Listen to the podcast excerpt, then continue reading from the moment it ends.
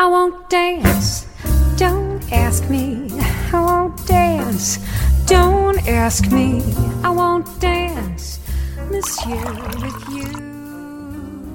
Olá, bem-vindos ao Simples Vinho, onde a gente desfruta toda a complexidade do vinho de forma simples, quase um bate-papo.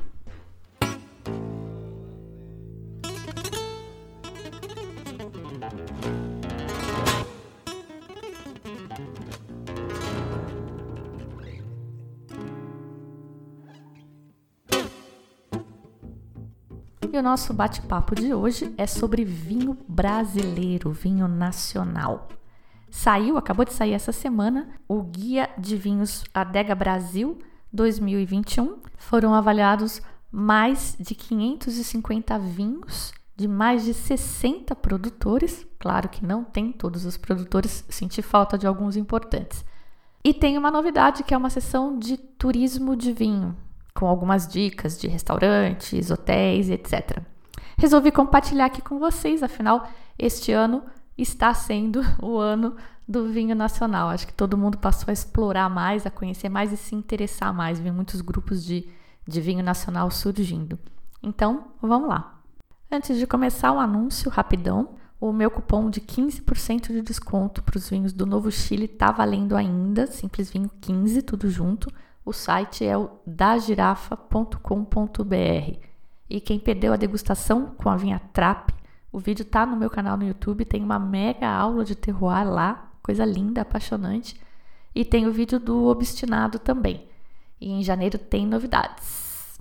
Muito bem, bora falar do Guia Adega então? Brasil Vitivinícola. Repleta de desafios, de períodos turbulentos e de conquistas, a história vitivinícola do Brasil dá um importante passo no decorrer e, principalmente, no final do século XX. Foi em março de 1532 que um fidalgo chamado Brás Cubas, nascido na cidade do Porto, torna-se o primeiro viticultor do Brasil. Após fundar a Vila de Santos, ele mandou cultivar cepas trazidas de Portugal nas encostas da Serra do Mar, onde hoje se localiza a cidade de Cubatão. O empreendimento não deu muito certo, então ele subiu a serra e os primeiros vinhedos que mereceram atenção foram cultivados pelos lados de Tatuapé, tendo recebido uma citação do padre Simão de Vasconcelos como, abre aspas, as fecundas vinhas paulistanas. Repletas de desafios, de períodos turbulentos e de conquistas, a história vitivinícola no Brasil dá um importante passo no decorrer e principalmente no final do século XX, quando muitas famílias dos descendentes dos primeiros imigrantes italianos entenderam bem o que se passava no setor vitivinícola do país e não deixaram escapar a oportunidade de se profissionalizarem, criando então novas empresas ou solidificando as já existentes com um alto nível de sofisticação técnica e muito conhecimento empresarial, criando então novas empresas ou solidificando as já existentes com um alto nível de sofisticação técnica e muito conhecimento empresarial. Os vinhedos plantados em solo brasileiro estão distribuídos em seis principais regiões. No Rio Grande do Sul, temos a Serra Gaúcha, Campos de Cima da Serra, Campanha Gaúcha e Serra do Sudeste. Em Santa Catarina, os vinhedos estão no Planalto Catarinense e no Nordeste do país, no Vale do São Francisco. Temos ainda projetos interessantes e cada vez mais promissores nos estados do Paraná, São Paulo, Minas Gerais, Espírito Santo e Goiás.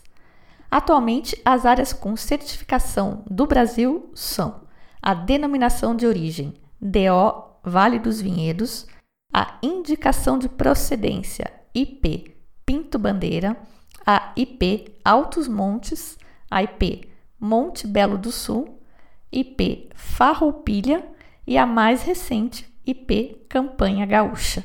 O guia então dedica uma pequena sessão a cada uma dessas regiões, que é o que eu vou contar para vocês agora. Nordeste o Nordeste do Brasil não ostentaria a sua atual vocação vitivinícola se dependesse apenas do clima tropical e semiárido da região. À primeira vista, tais condições seriam pouco propícias ao cultivo de videiras.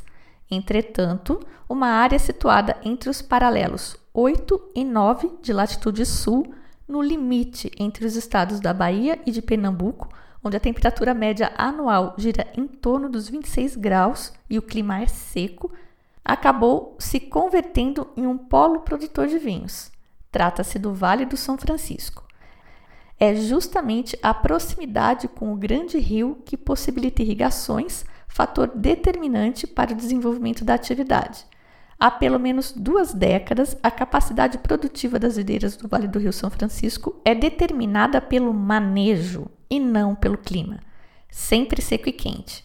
O sistema de irrigação artificial dos solos, que apresentam grandes depósitos de sedimentos rochosos, elimina os períodos de entre-safra e possibilita a obtenção de mais de uma colheita por ano.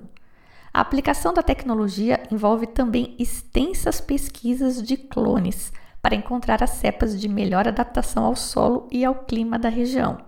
A Syrah é uma delas, assim como a Petit Verdot e a Turiga Nacional, além das brancas, Moscatel e Chenin Blanc. As vinícolas desta região cobertas pelo guia são a Miolo Wine Group e a Rio Sol.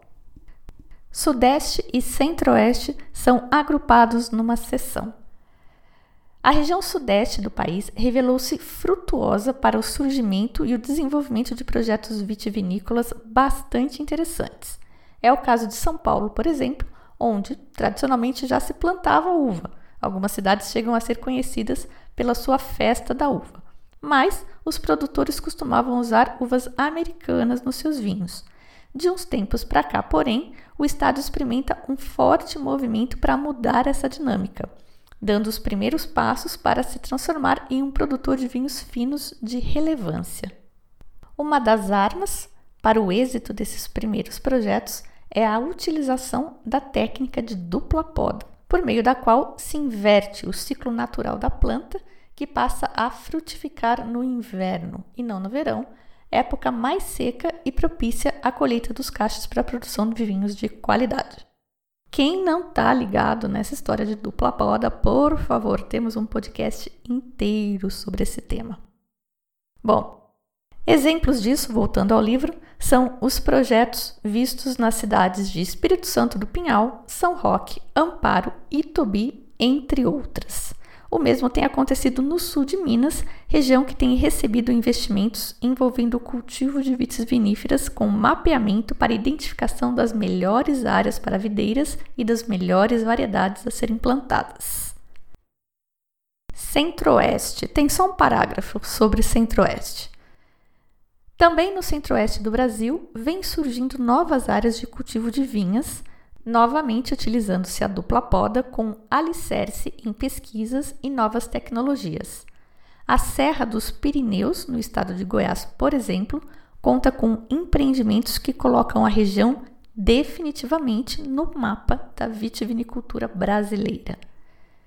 Vinícolas citadas neste capítulo cobertas no guia: Bela Quinta, Carvalho Branco, Casa Geraldo, Estrada Real, Família Davo, Guaspari, Inconfidência, Maria Maria, Quinta da Matriculada, Terraças e Vila Mascote.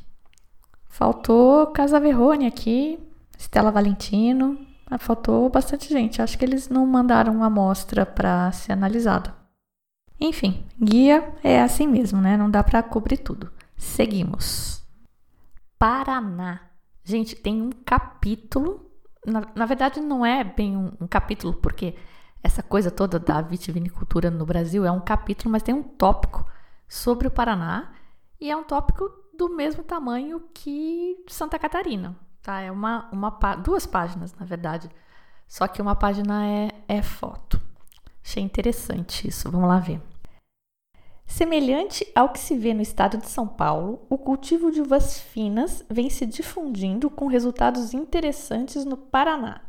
Existem três polos principais.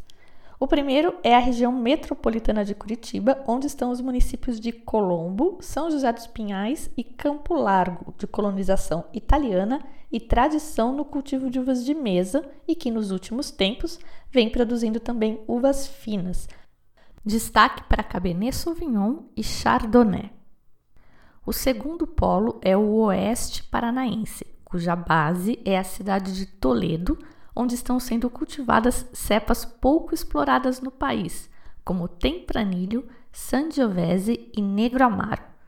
E por fim, ao norte do Paraná, especialmente na área que engloba as cidades de Londrina, Marialva, Maringá e Rolândia, onde, a exemplo de outras regiões, converteu-se parte das vinhas de uvas de mesa para plantas de uvas finas. As vinícolas cobertas neste guia são Araucária, Legado e RH. Nossa, fui até olhar que vinícola é essa que chama RH. Minha ex-vida corporativa me obriga a olhar, tá na página 183, vamos ver. Hum, Mariópolis. Para vocês, talvez não queria dizer nada, mas eu sei que meu marido já morou lá. O nome RH se deve ao sobrenome do casal Warner Herget e Odilete Rotava Herget. RH. A, ela é a, a enóloga e o site é vinícolarh.com.br e eles têm enoturismo, olha que legal. Mariópolis. Próxima região é Santa Catarina. A maioria das vinícolas de Santa Catarina está concentrada no Planalto Catarinense, onde ficam o Alto Vale do Peixe, a Serra do Rio do Rastro e a região carbonífera. As principais características da região são as elevadas altitudes, que em algumas áreas chegam a quase 1.400 metros acima do nível do mar, e o clima frio. As médias anuais são das mais baixas do Brasil. Além disso, a amplitude térmica é grande, por isso o fator temperatura exerce grande influência sobre as videiras, retardando a maturação das uvas e postergando a colheita, geralmente para os meses de março e abril. As principais cepas cultivadas são Cabernet Sauvignon, Merlot, Pinot Noir, Chardonnay e Sauvignon Blanc, além de experimentos com variedades italianas como Sangiovese Montepulciano, que vem ganhando força e mostrando potencial nos últimos anos. Por enquanto, em níveis gerais, os resultados mais promissores têm sido com os brancos, principalmente Sauvignon Blanc. Vou discordar aqui porque eu acho os tintos de Santa Catarina muito mais potentes do que eu esperaria. Tenho provado alguns ótimos. E não que os brancos não sejam bons, não é? Na verdade, estou apaixonada por Santa Catarina. Bom, vamos manter o foco, né? Vinícolas cobertas pelo guia: Abreu Garcia, Leone de Venezia, Pericó, Quinta da Figueira, São Michele, Terra, Village Bassete e Vivalt. Faltou bastante gente aqui. Eu tô meio ligada na cena lá em, em Santa Catarina e faltou bastante gente aqui. Mas enfim, não tem como um guia ser completo, nunca vai ser completo e eles têm que limitar em algum momento. Finalmente, não menos importante, último, mas não menos importante, Rio Grande do Sul. A maior parte da produção vitivinícola do Brasil está concentrada no Rio Grande do Sul. Já há mais de duas décadas, verifica-se o foco em cultivar uvas viníferas de qualidade e investimentos em tecnologia. As principais áreas produtoras estão em quatro regiões: Serra Gaúcha, Campos de Cima da Serra, Serra do Sudeste e Campanha Gaúcha. Ao norte estão as regiões da Serra Gaúcha e de Campos de Cima da Serra, que são responsáveis por aproximadamente 85% da produção nacional de vinhos. A Serra Gaúcha está entre os paralelos de latitude 28 e 29, em altitudes que variam entre 600 e 1000 metros acima do nível do mar. Seu clima é temperado, com invernos rigorosos e verões quentes. A ocorrência de chuvas na época em que as uvas estão em fase final de amadurecimento, logo antes da sua colheita, que é entre os meses de dezembro e fevereiro, não é incomum. O solo é pobre, predominantemente basáltico e um pouco argiloso. Campos de Cima da Serra é, na verdade, uma microrregião ao norte da Serra Gaúcha, situada em altitude aproximada de mil metros acima do nível do mar o clima é mais frio do que na serra. Duas condições altamente favoráveis demonstram o protagonismo da Serra Gaúcha no cenário vitivinícola brasileiro. De um lado, a presença de cidades com indústria vitivinícola já bem estabelecida, como Garibaldi, Caxias do Sul, Flores da Cunha, Monte Belo do Sul, Cotiporã, Antônio Prado e Farroupilha. De outro lado, a certificação de denominações de origem, DOs, e indicações de procedência, IPs, de áreas de produção enológica. São a DO Vale dos Vinhedos e as IPs Pinto Bandeira, Altos Montes e Monte Belo do Sul, além da IP Farroupilha, que tem foco exclusivo na variedade Moscatel. As principais cepas cultivadas na zona são Cabernet Sauvignon, Merlot e Cabernet Franc. Praticamente uma Bordeaux brasileira. Tem ainda Taná, Antelota, Pinot Noir, Chardonnay, Moscato, Riesling Itálico, Malvasia e Glera, que é a uva do Prosecco. Mais ao sul do estado gaúcho estão as regiões da Serra do Sudeste e da Campanha Gaúcha, esta última já na fronteira com o Uruguai. Alguns dos vinhedos mais antigos do país estão nessas áreas, que têm recebido grandes investimentos nos últimos anos.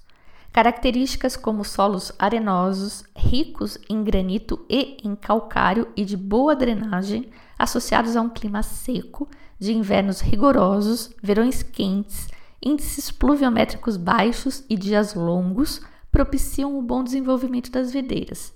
Em 2020 foi criada a Indicação de Procedência IP Campanha Gaúcha pelo INPI, Instituto Nacional de Propriedade Industrial, após um processo de análise que durou pouco mais de dois anos. Trata-se da primeira IP concedida para vinhos localizada fora da Serra Gaúcha e a sétima indicação geográfica para o setor no Brasil. De fato, na campanha, grandes vinícolas brasileiras mantêm projetos diferenciados. As principais uvas cultivadas são Cabernet Sauvignon, Merlot, Taná, Pinot Noir, Chardonnay, Turiga Nacional, Tempranillo, Sauvignon Blanc, Pinot Gris e Gewürztraminer. Chegamos agora ao famoso Vale dos Vinhedos. Única denominação brasileira até o momento, o Vale dos Vinhedos ocupa uma área total de 81.123 km que se estende entre os municípios de Bento Gonçalves, Garibaldi e Monte Belo do Sul. A fim de receber o selo DO, cada um dos estilos de vinhos produzidos na região deve seguir regras bastante firmes. Os tintos podem ser varietal Merlot, com mínimo 85% da variedade, ou um assemblage tinto com mínimo 60% de Merlot, utilizando no corte apenas as demais variedades autorizadas. Os brancos podem ser varietal de Chardonnay, novamente com mínimo de 85% da variedade, ou um assemblage, um blend, né, branco, novamente com um mínimo de 60% de Chardonnay, utilizando o Riesling itálico no corte. Os vinhos base dos espumantes devem ter no mínimo 60% de Chardonnay e ou Pinot Noir e a sua elaboração deve ser pelo método tradicional. As videiras devem observar limite de produtividade, Há normas para graduação alcoólica e método de colheita de uvas e expedientes como a chaptalização são vedados, entre outras regras. Vinícolas cobertas, agora a parte mais interessante. Vinícolas cobertas neste guia. Em Altos Montes temos Luiz Argenta.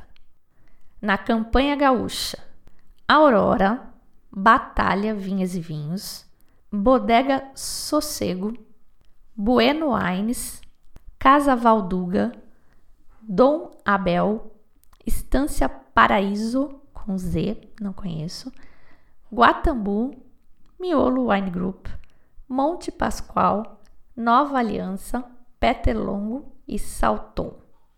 Campos de Cima da Serra, temos lá Aracuri, Campestre, Quinta da Figueira e Rar. Tomei um Vionier da Rar outro dia Quero ver o que, eles falam desse vinho, se eles falam, né? Uma outra coisa que eu notei só agora é que não necessariamente a vinícola fica no lugar. A Quinta da Figueira, por exemplo, fica em Florianópolis, mas Para um dos vinhos, as uvas vêm de campos de cima, por isso que ele está colocando aqui. No caso, o Merlot, que chama Escambau. Chegamos à Farroupilha, lembrando que a IP Farroupilha tem foco em moscatel, foco exclusivo. Produtores de Farroupilha. Capelete, Casa Orze, Casa Perini e Monte Pascoal. Nossa, tem muita coisa que eu não conheço. Em Monte Belo, temos Casa Orze de novo, Eduardo Mendonça, Faquim, Menacalo, Monte Belo, Vale Belo. Pinto Bandeira, temos Aurora, Bodega Sossego, Dom Giovanni e Vila Cristina. Duas ausências importantes aqui, ó. Certamente não mandaram a amostra para o guia. Valmarino e Cavigás. Em Porto Alegre, Porto Alegre temos também Guaíba State Wines e Quinta Barroca da Tilha. Eu achei que fossem vinícolas urbanas, né, que compram uvas, mas vinificam ali na região de Porto Alegre, mas não são, não. São de lá mesmo, os vinhedos também são dali da, da região e ambas têm visitação, têm é, estrutura para turismo. Serra do Sudeste, temos Bertolini, Bodega, caraca, Bodega Kizamobai, impressionante, vou até ler o que é isso aqui depois. Casa Valduga e Peter Longo. E finalmente, Serra Gaúcha, temos Adega Refinaria, Audace Wine, Aurora, Bela Quinta, Casa Orze de novo, olha quantas vezes. Casa Pedruce, Casa Valduga, Cave de Poça, Dom Abel, Estrelas do Brasil, Garbo, Enologia Criativa, Guatambu, Hanover, Maison Forestier, Máximo Bosque, Menacalo, Monte Pascoal, Nova Aliança, Peterlongo, Red Wines, Salton, Vista Montes, Yu Wines, Aurora, Bueno Wines, Casa Valduga, Dom Cândido, Miolo Wine Group, Peculiare e Ponto Nero. O guia depois tem uma seção chamada Dicas de Viagem, dicas, né, sugestões de passeios, hotéis, restaurantes e tal. E aí vem a parte dos vinhos mesmo. Os vinhos melhor pontuados são espumantes, dois espumantes que tiveram 93 pontos, um da casa Valduga e um da Pedrucci.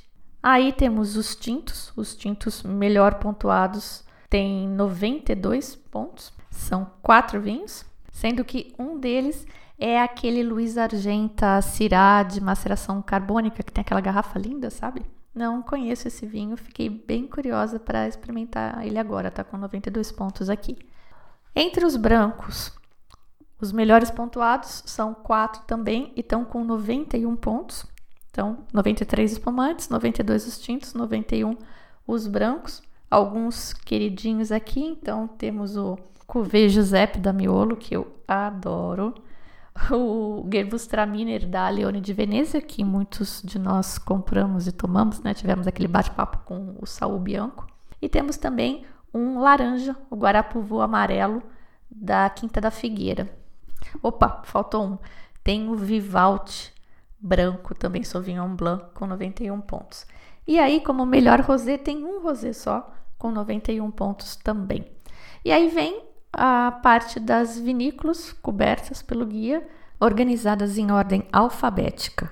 Alguns dos vinhos têm o, o QR Code para você escanear e ele te leva direto para a loja, não são todos. Essa já foi uma inovação que o pessoal da, do Guia Dega tinha incluído quando eles lançaram o Guia Dega Portugal, há uns três meses mais ou menos. E eu disse que eu ia falar de uma adega em especial que tinha me chamado a atenção, né? A bodega Czarnobai. Ela está aqui na página 101. Fica na Serra do Sudeste. Os enólogos são o Antônio Czarnobai e o Mário Lucas Leg. E tem enoturismo. Olha só, quando liberarem as visitas, a gente dificilmente vai poder viajar para fora do país. Uma boa opção conhecer algumas coisas por aqui. A bodega Czarnobai elabora vinhos finos e espumantes na Serra do Sudeste, em Encruzilhada do Sul, a 500 metros de altitude. é propriedade da família Czarnobai e o Antônio Czarnobai agrega mais de 45 anos de experiência na área enológica. Tem quatro vinhos deles listados aqui, todos eles, não, três vinhos com 90 pontos e um vinho com 89. O primeiro vinho chama Czarnobai AAC Vinho de Cote número 1. Ele está entre os melhores da Serra do Sudeste, então ele tem o código, o QR Code. Aí abrindo, ele vai para para a loja da adega. Eles vendem esse vinho lá. E aqui tem mais informação, ó. 115 reais é um tinto composto de Merlot, Antelota, Cabernet Sauvignon e Turiga Nacional, com estágio de 14 meses em barricas de carvalho. Esse vinho foi provado pela primeira vez em 2017, tá? Que ele está repetindo, né? Como melhorou em mais de 3 anos. Blend das safras 11, 12, 13 e 15, 12,5% de álcool. E é isso. Claro que eu não posso botar o guia inteiro aqui porque eles vendem esse guia. Então a ideia foi principalmente compartilhar essa parte falando das regiões, das IPs, que eu achei que tinha um resumo bem legal para dar um overview na cena nacional. Conheci alguns produtores novos, confesso que eu até comprei vinho. Eu tinha prometido para mim mesma que eu ia encerrar atividades esse ano, mas não resisti. Também senti falta de alguns produtores. Não sei se eu concordo com as pontuações e as escolhas que este guia fez, mas é assim mesmo. O guia é referência e não é porque o cara gostou que eu vou gostar também e vice-versa. O guia Adega Brasil 2021 é vendido por R$ 75,00 no site da Adega e enviado como cortesia aos assinantes do clube. A música que eu escolhi para hoje Gente do céu, assistam o vídeo que tem no post deste episódio, mas joga no YouTube Benzetacil, João Bosco e Amandu Costa. Caraca, de chorar de tão bom. E é coisa nossa. Esse coqueiro que dá coco aqui tem coisa ruim, mas tem muita coisa boa também. E a letra divertidíssima. Amo muito João Bosco. Benzetacil, quem nunca tomou, né? Vira, abaixa as calças, entrega a Deus e amém. Na abertura, como sempre, a gente ouviu Jenny Murray e Michael Bublé com I Want Dance. Eu sou a Fabiana Knossaisen e vou ficando por aqui com o Simples Vinho. Tchim, tchim. Esparadrapo, Calminex, gelo Ou do sol de frutas, cafuné de mãe não tem Tem um remédio pra essa dor maldita Vira, abaixa as calças, entrega a Deus, amém Tem dor de dente, dor de cotovelo